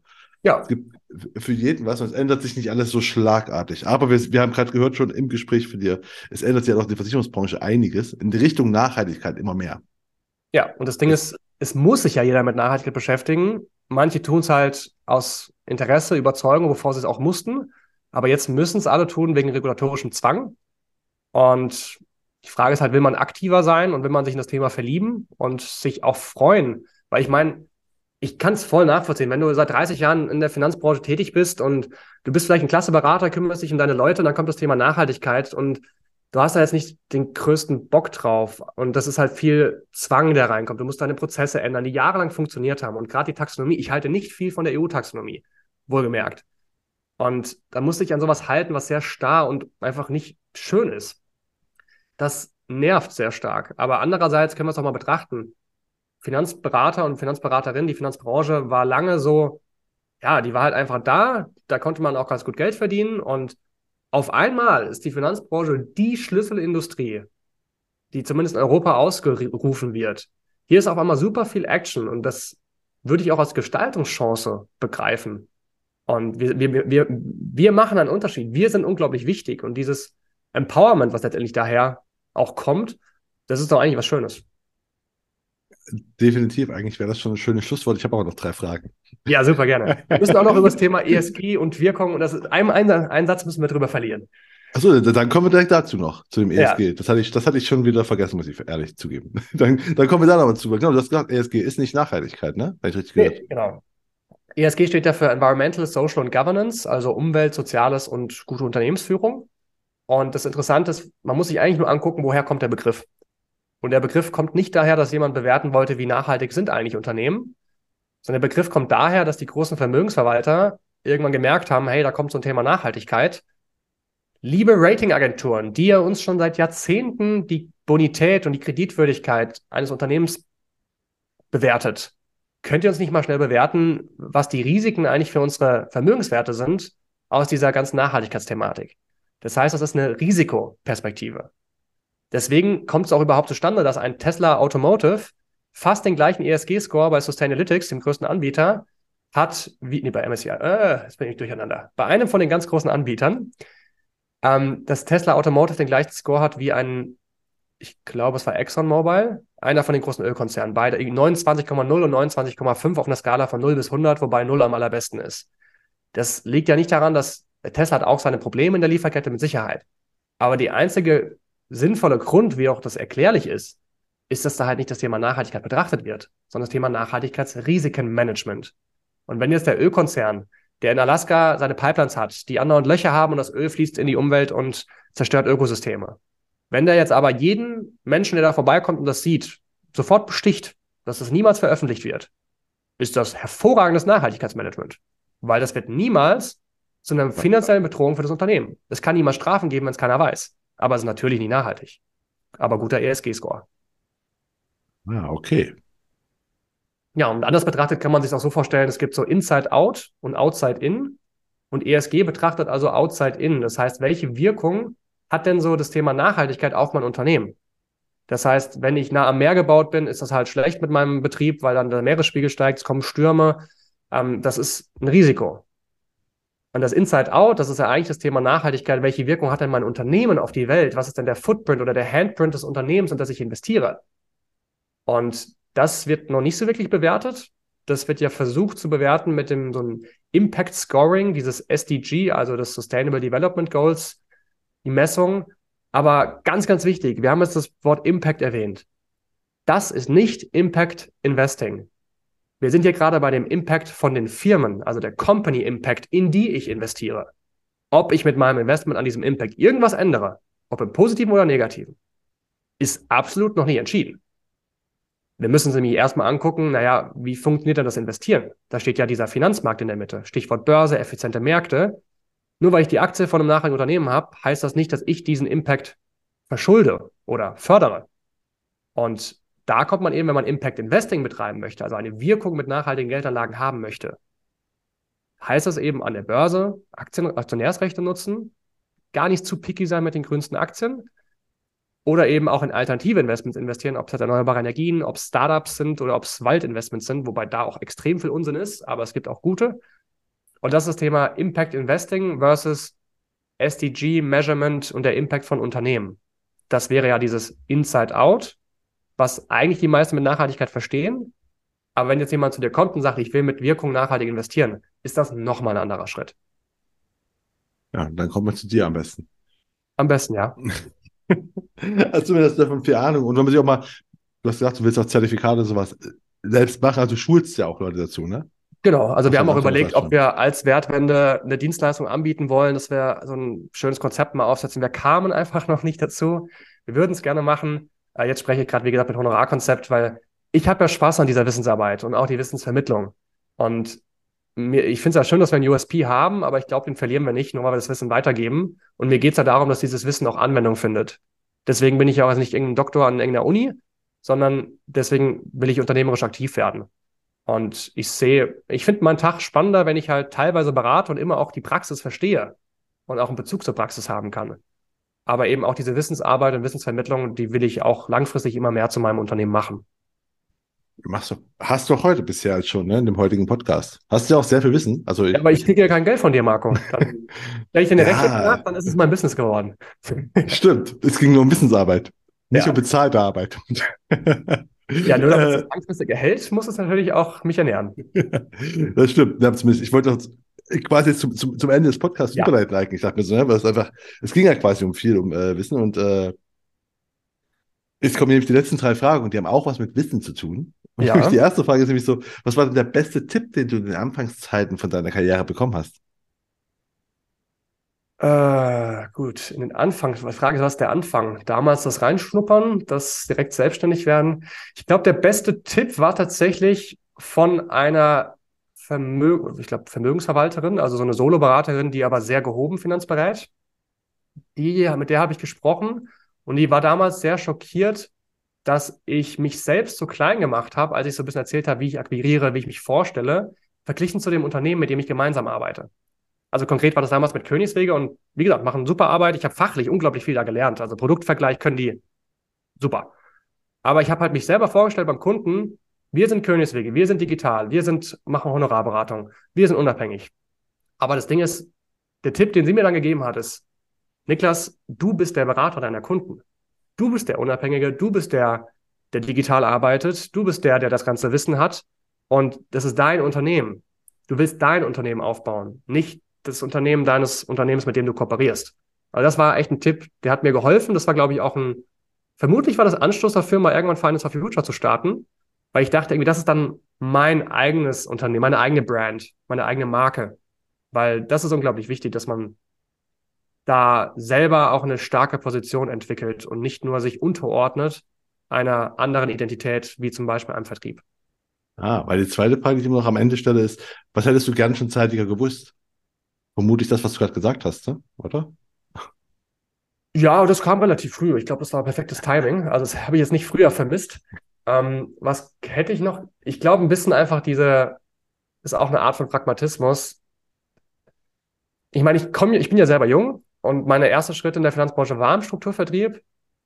Ich habe mich da ehrlich gesagt nicht sehr wohl gefühlt. Und wenn ich mir im Nachhinein nochmal mehr, wenn ich gewusst hätte, du kannst mit Anfang 20, kannst du einfach keinen erwachsenen Menschen, erwachsenen im Sinne von 30, 40, kannst du den nicht ganzheitlich beraten. Also wirklich beraten. Du kannst ihm natürlich Produkte erklären und Produkte vermitteln, aber du hast überhaupt nicht die Lebenserfahrung, das zu tun. Als Berater solltest du ja irgendwie deinem Kunden auch voraus sein. Und deswegen habe ich auch eine relativ junge Kundschaft, weil ich einem 50-jährigen Unternehmer mit fünf Unternehmen und mit zwei getrennten Ehen und einer neuen Ehefrau und sieben Kindern, was, wie soll ich dem einen Rat geben für sein Leben? Das ist ja viel komplexer als alles, was ich erlebt habe. Und das wäre, glaube ich, so ein Tipp. Und ein anderer Tipp, das ist, glaube ich, auch unglaublich wichtig, das Thema Unwohlsein. Ich habe es gerade gesagt, ich habe mich nicht ganz wohl gefühlt am Anfang an, an manchen Stellen. Dass man das, Vertrieb hat, weckt, glaube ich, viele Unsicherheiten in einem selbst. Es gibt manche Leute, die können da einfach drüber wegbügeln. Das ist auch eine Art von Stärke. Aber ich glaube, diese Unsicherheiten sind gut. Die zeigen einem nämlich moralische Grenzen. Und Vertrieb ist nicht verwerflich per se. Vertrieb ist unglaublich wichtig, weil man Menschen zur Handlung bringt, zur Umsetzung. Aber wenn man Unsicherheiten hat, würde ich die als Tipp nicht versuchen, möglichst gut zu ignorieren und mit irgendwelchen Vertriebsmaschen darüber hinwegkommen und meinen kompletten Beratungsprozess entmenschlichen und so automatisieren, dass ich gar nicht mehr so da menschlich drin bin und gar nicht diese Unsicherheit mehr fühle. Ich glaube, diese Ehrlichkeit, das einfach mal auch tatsächlich sogar mal einem Kunden zu kommunizieren, das verdirbt dir nicht den Vertriebsprozess. Das macht tatsächlich einen guten Beratungsprozess draus. Das wäre so das Zweite. Unwohlsein nicht zu vermeiden, sondern wirklich da reinzufühlen und zu überlegen, was ist das? Und dann das zu bearbeiten und daran zu wachsen. Guter Tipp. Das ist definitiv. Ich, ich weiß nicht, ich, ich kenne ja einige Vertriebler, die sind wirklich, das sind krasse Vertriebssäule, die können ja wirklich, äh, ja, die können ja alles verticken. Die können ja heute ein Auto verticken und morgen eine Versicherung und am nächsten Tag sonst was. Das ist ja wirklich ein Skill. Und ähm, aber ich glaube, viele Menschen sind nicht so und die werden dann auch, auch mal da reingedrückt und die wollen dann vielleicht so sein, weil man sich ein bisschen blenden lässt. Es ist immer gut, mal über sich selbst hinauszuwachsen, aber immer wieder regelmäßig reflektieren und ehrlich zu sich selber sein. Definitiv. Und dann kommen wir doch schon zum, zum darüber hinauswachsen, kommen wir eigentlich auch zur letzten Frage, die ich immer stelle. Und zwar Bücher, die, die man lesen kann, um sich über, über sich hinauszuwachsen. Keine Ahnung, ob es passt bei dir. Ähm, ja, die habe ich Bücher wieder vorbereitet, die Frage. Die hast du ja. mir schon mal abgenannt. Ja, genau, natürlich. Und äh, welche Bücher kannst du denn empfehlen, die man also, gelesen haben sollte und warum? Das Buch, was mich in meinem ganzen Leben am meisten erwischt hat, war The Power of Now oder Die Kraft der Gegenwart von Eckhart Tolle. Das ist ein sehr spirituelles Buch, also ziemlicher Deep Shit.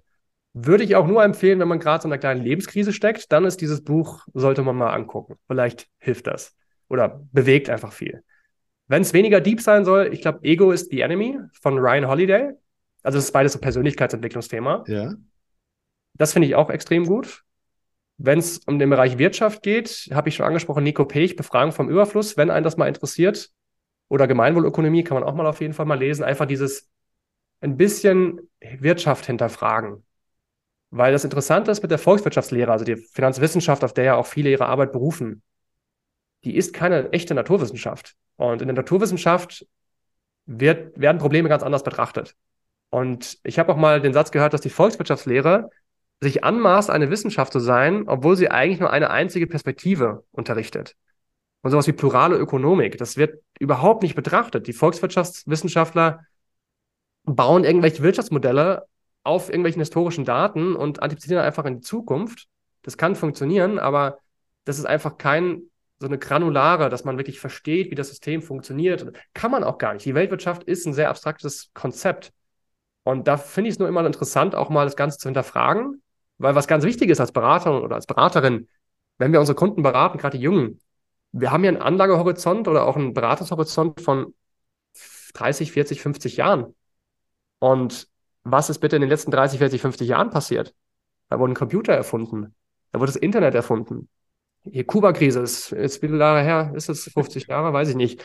Also wir haben ja gerade die Entwicklung mit Russland und vielleicht China und dann gibt es vielleicht die Überlegung, kommen wir wieder in so eine Ost-West-Trennung mit rein auf der Welt.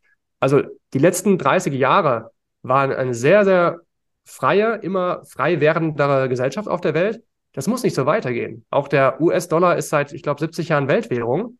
Das ist sehr lange vergleichsweise zu anderen Währungen. Das kann sich auch mal ändern. Und das ist, glaube ich, ganz wichtig, so humble zu sein, dass man sagt, so, wir wissen nicht die Zukunft. Nur weil die ETFs die letzten 50 Jahre super performt haben und die Weltwirtschaft gewachsen ist. Also wenn man breit streut, setzt man ja letztendlich auf den Kapitalismus und dass der komplett abgeschafft wird, ist schon extrem unwahrscheinlich. Aber einfach so offen zu sein für ganz, nicht so dogmatisch zu sein. Das ist, glaube ich, auch interessant. Deswegen würde ich auch mal empfehlen, die Wirtschaft zu hinterfragen. Okay. Aber vielleicht noch ein ja? gutes Buch. Äh, Simon Sinek ist auch mein absoluter Lieblingssprecher ah. auf der Welt. Der auf YouTube macht er auch unglaublich viel. The Infinite Game ist auch ein Buch, was er geschrieben hat. Finde ich unternehmerisch gesehen. Eins der besten Bücher, was ich kenne. Worum geht's da? Ich kenne Simon Sinek nur mit äh, Starts with Why. Genau, das ist im Prinzip ja. noch ein anderes Konzept. Start with Why, merkst du ja Purpose, habe ich ja auch am Anfang genommen, schließe ja. schon den Bogen bei dieser Podcast-Folge. The Infinite Game geht es im Prinzip darum, schwer zusammenzufassen, lange, lange her, dass letztendlich es einfach beim Unternehmertum nicht darum geht, von heute auf morgen schnell was zu machen. Ich, ich, weißt du was, ich kann's, ich breche ab, ich kann dir das nicht gut zusammenfassen, einfach mal selber zusammenfassen, gucken oder auf YouTube. Ist, ich finde es nur sehr genial. Okay. Ähm, Irgendwo Teil ja. meiner Persönlichkeit, ich weiß gar nicht mehr welcher. okay, ähm, dann würde ich sagen, aber dann, dann beenden wir damit. Dann enden wir so das heutige Gespräch. Das war schön. Vielleicht mal, Danke dir. Vielleicht ganz zum Abschluss. Äh, ich wollte, ich versuche eigentlich manchmal in Interviews auch mal selber Fragen zu stellen an den Interviewee. Was ist denn so deine Erfahrung bisher zur Nachhaltigkeit und deine Meinung in der Versicherungsbranche oder auch in der Finanzbranche generell? ich habe also ich habe ich habe das Gefühl, das habe ich auch beim Einstieg gesagt, dass es einfach ein Buzzword ist, ne? Also ich weiß, aber das finde ich aber gerade so weltweit mäßig. Ich bin immer ich bin immer sehr skeptisch bei Buzzwörden. Also mhm. was wenn es einfach so, weil ich denke mir immer so, wenn alles wir können jetzt mal, wir können äh, Nachhaltigkeit, wir können aber auch äh, äh, hier Regenbogenflaggen oder sowas nehmen. Weißt du, wenn das alle irgendwie machen, wenn es zum Marketing wird, dann glaube ich ihm nicht daran, dass, dann glaube ich, das ist einfach nur so ein, wir machen das, bis es verkauft. Aber ich glaube, dass, genau was du sagst, durch die Regulatorien ändert sich gerade vieles. Also ich glaube, es geht voran. Aber ich habe keine Ahnung, wie, wie weit, deswegen habe ich dir gefragt, ich habe keine Ahnung, wie, wie weit der Stand überhaupt ist, ob es überhaupt möglich ist, ne? Mhm. Schon okay. so nachhaltig. Und ich muss auch mal, ich, ich habe für mich selbst auch erstmal Nachhaltigkeit, hättest du mich nach Definition von Nachhaltigkeit, wäre ich nicht bei dem gewesen, was, was du richtig hast, ne? Mit dem ja. Einfluss auf Unternehmen. Meinetwegen, ne? Also Nestle ist auch so ein Ding, wo ich, muss ich sagen, seit Jahren aber schon geprägt bin, wegen so, boah, das ist einfach so. Also nicht mal wegen den ganzen Dingen, ich denke so, dieses Wasser verkaufen, weißt du? Das finde ich einfach so, so ja, aber so das Thema ist, bei Nestle ist ein riesengroßes Unternehmen. Ich glaube, einer der sechs oder sieben großen Ernährungskonzerne der Welt. Je größer und älter ein Unternehmen ist, du wirst schwarze Schafe finden. Und die deswegen hinzustellen als das eine schlimme Unternehmen unter, unter Tausenden, ist auch nicht ganz richtig. Nestle ist ja auch gleichzeitig einer der größten vegetarischen Alternativen Produzent. Garden Gourmet haben diese super leckeren Veggie-Frikadellen. Bei Kaufland und Rewe gibt es die überall. Das ist auch Nestle letztendlich. Also, ich weiß, die, die, ja. die, sind super viel, aber ich denke mal, das ist für mich das Wasser so das Grundthema, ne? Also ja. das Grundding, was alle brauchen. Und das, ja, so ab, das abzupumpen und zu verkaufen, und irgendwie so, boah, das ist halt so, ja. das ist so Bond-Bösewicht-Style, ne? Also so. Das ist so der Größe. Ja. Marco, was nimmst du dir konkret aus dem Wissen oder der Podcast-Folge jetzt hier mit, konkret für dich zur Umsetzung? Nimmst du daraus was mit? Für mich konkret zur Umsetzung, ja. und das ist eine gute Frage. Also mit, ich, will, ja, ich finde den spannenden Ansatz mit dem, was du gesagt hast, mit dem Investiere in Unternehmen, also ne, nutze ja. deine Aktien, deine Stimmrechte, ne? Guck, wo du da was verändern kannst. Ja. Das finde ich einen spannenden Ansatz. Also einfach so in der Hinsicht noch nie überlegt, dachte man, aber es ist auf jeden Fall sinnvoller, glaube ich, um was zu verändern, da hast du vollkommen recht, als äh, ich kaufe mir jetzt einen Tesla, weil der hat halt keinen Auspuff. Weißt ja. du? Das ist halt so. Das würde ich, das glaube ich, das nehme ich mit. Sehr gut. Dann hoffe ich, das kannst du auch integrieren bei dir in deinen eigenen Finanzen. Ist ja ein ich spannendes bin, Thema. Ja. Super. Okay, Danke dir für das Interview. Ich hoffe, Sie haben aus der heutigen Folge auch so einiges mitgenommen und Sie fanden das Gespräch genauso interessant wie ich. Wie immer würde ich mich extrem darüber freuen, wenn Sie den Königsmacher Podcast auf der Plattform Ihrer Wahl abonnieren und bewerten würden. Und damit verabschiede ich mich von Ihnen. Das war die Königsmacher Folge mit Niklas Kremer. Mein Name ist Marco Peterson. Ich bin Ihr Arzt im Ärmel, wenn es um Social Media und digitale Kommunikation der Versicherungsbranche geht. Auf Wiederhören.